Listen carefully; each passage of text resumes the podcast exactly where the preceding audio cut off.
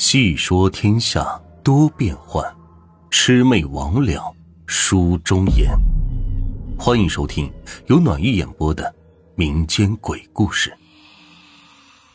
今天这期故事呢，给大家回忆一下自己遇到过的、听说过的一些奇闻异事。这第一件事也是印象最深刻的事，我姨父。我姨父是一个干修理的，为人老实憨厚、沉默寡言。这唯一的爱好就是喝点小酒，之前一直是在食品冻干厂上班。这修理部门平常是很闲的部门，只要机器运转正常，他们每天的事情就是去打卡、玩手机、睡觉。我姨父又是这个修理部的头子，这部门里的同事基本上都是他的徒弟，所以就算是机器有点小毛病，也都是他徒弟去处理，他也就在旁边看看。这徒弟处理不了了，他才会上。我记得那天是周六，我姨父正常打卡下班回家，这正吃着饭呢，厂里就来电话了，说是这个机器坏了，有点麻烦，要我姨父赶紧去处理一下。他吃完饭之后跟我小姨说一声，就骑上小电驴回到厂里了，一直到了晚上十一点多都还没有回来。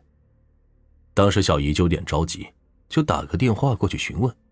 结果这是没人接，我小姨呢又给厂里的门卫去打了个电话，但是门卫说这故障早就处理好了呀，这李师傅大概十点多就出去了。小姨一听，当时就着急了，赶紧给我爸打了个电话，我爸当时嘴上也就说没事儿，他这么大个人能出什么事儿啊？然后挂了电话，就给我姨父打去电话了，可是这接连打了三个。都没有人接听，我爸当时也有点着急了，就赶紧穿上外套，准备开车去找。大概是到了一点左右，我爸这才回来，说是我小姨夫出了车祸，送医院去了。我当时就问我爸：“这严不严重啊？”我爸说：“这没啥外伤，就是可能伤到脑子了，有点神志不清，让我明天去医院去看看他。”这等到第二天一大早，我就赶紧起床。我小姨当时在那看了一夜，我也就跑去赶紧换我小姨。这到了医院换了小姨之后，她就回去睡觉了。我姨父当时也睡醒了。平常的时候，我这姨父不太喜欢说话，但是那天他好像特别的亢奋，跟平常不太一样，感觉他有很多话想说。我当时就问他：“姨父，这昨晚有没有看清是谁撞了你啊？”他当时叹了口气，很是认真的说：“哎呀，不是车祸，所有人都说我喝了酒，神志不清才胡说的，他们都不信我。”我当时试探性的问：“那那姨父，那是什么呀？”“哎呀，我也不知道。”姨父立马就接了下话：“你你知道我看见了什么吗？”后来，在我姨父一通胡乱的讲述下。我大致理清了姨父昨晚所发生的一切，事情应该是这样的：他接到电话之后就回到厂里了，机器确实出了问题，但也在他能力的范围内，所以更换的零部件厂里也有，他没一会儿就给处理好了。可是这故障的时候在饭点，修理部的几位师傅都是正在吃饭，或者还没有来得及吃饭就回来了。姨父当时也没怎么吃饱，于是几位就商量着，就在厂里的食堂炒了几个菜，顺便美滋滋的喝了点小酒。酒过三巡，菜过五味，大家也都够量了，都准备就回家了。其中一个年轻一点的师傅就提议，大家一起去按按脚，找点乐子。当时大家也就相视一笑，心照不宣的也就答应了。可是我姨父并不喜欢，也不想去。于是呢，就找个借口说这要回去辅导儿子做作业，也就提前走了。从他们厂回家有两条路，一条是灯火通明的大马路，虽然不在市区，车流很少，但是这路面宽阔；而另外一条是原先的小路，从厂的背后走，这一条路是黑压压的。自从修了大路以后，就鲜有人质，连路灯坏了都没有人去管了。但是这条路要是回姨父家会近很多，避免绕了一大段路。姨父白天的时候都会走这条小路，我也走过那条路，这一边是农田，白天干农活的人会走这边，另一边呢就是一些桉树林。姨父那天晚上急着回家，也借着酒劲壮胆，就骑着小电驴径直往小路上走。这刚走一截也没有什么，但是就觉得这风凉飕飕的，吹得他是直打哆嗦。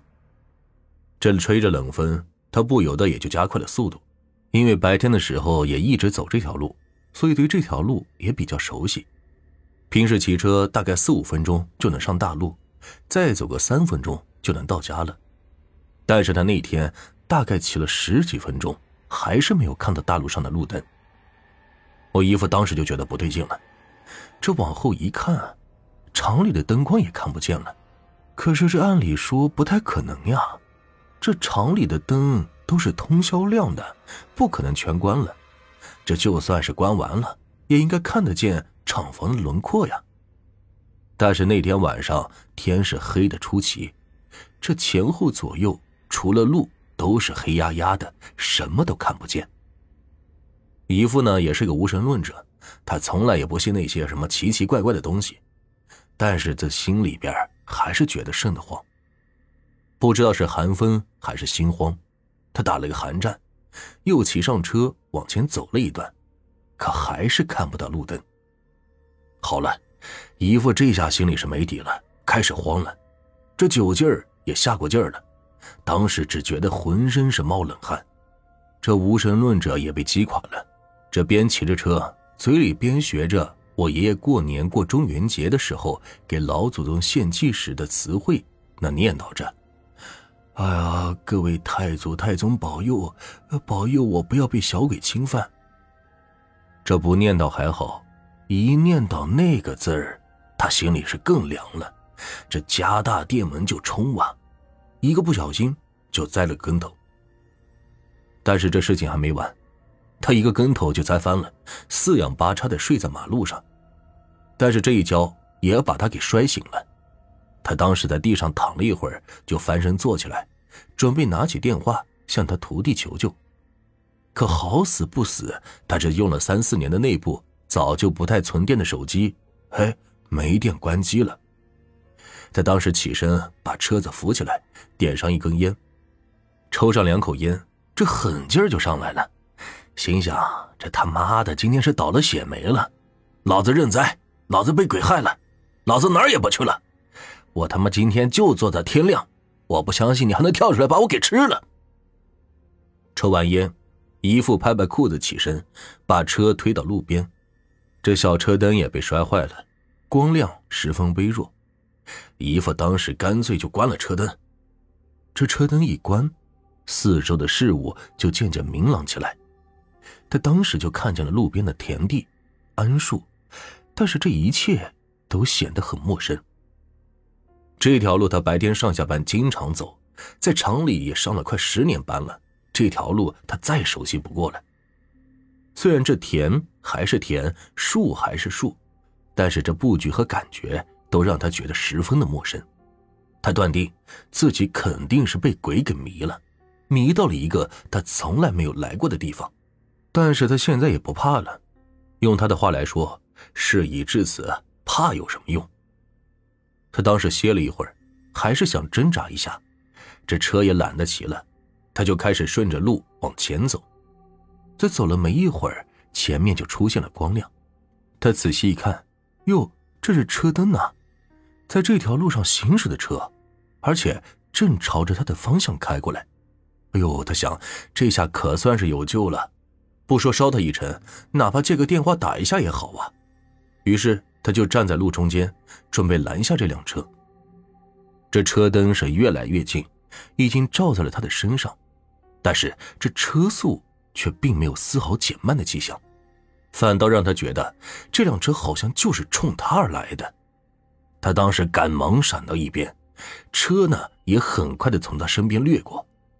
他当时回过神来，朝着司机是破口大骂：“你他妈的眼瞎了，看不见有人呢！”但是这车里好像没有听见他说话，就飞快的开走了。他当时还看了一眼，那是一辆已经很少见到的四四方方的老式桑塔纳两千。姨父又想起来了，他的小电驴还在路上呢，虽然是靠边了，但也不是太挨着边。这路又这么窄，按照那辆车的速度，肯定会撞上他的小电驴。他当时就赶紧往回跑。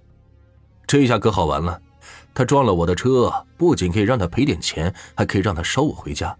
看他这么拽，肯定要狠狠的讹他一笔。但是当他跑回到停车的地方一看，这小电驴却是安然无恙，就停在路边。当时姨父还有些疑惑的比划一下了这个距离。按照他的车宽和路的宽度，他要是不下来挪车，百分百得撞上他的小电驴。他挠了挠脑袋，百思不得其解。正疑惑着呢，那辆桑塔纳开走的方向又亮起了车灯，是从他厂里那个方向开过来的。姨父当时心想，这会不会是厂里的人？这一下肯定没问题了。他又故技重施，站在路上准备拦车。这车灯是越来越近，车速也越来越快，但是他这次看清了，还是那辆桑塔纳两千，以同样的速度开过来。姨父心想：这人是有病吧？来这路上飙车的吗？姨父这次是铁了心的要把他给拦下来。他心一狠，把小电驴挪到了路中央，自己则站在小电驴的后边，等着那辆车过来。可是等到那辆车靠近之后，他眯起眼睛仔细看。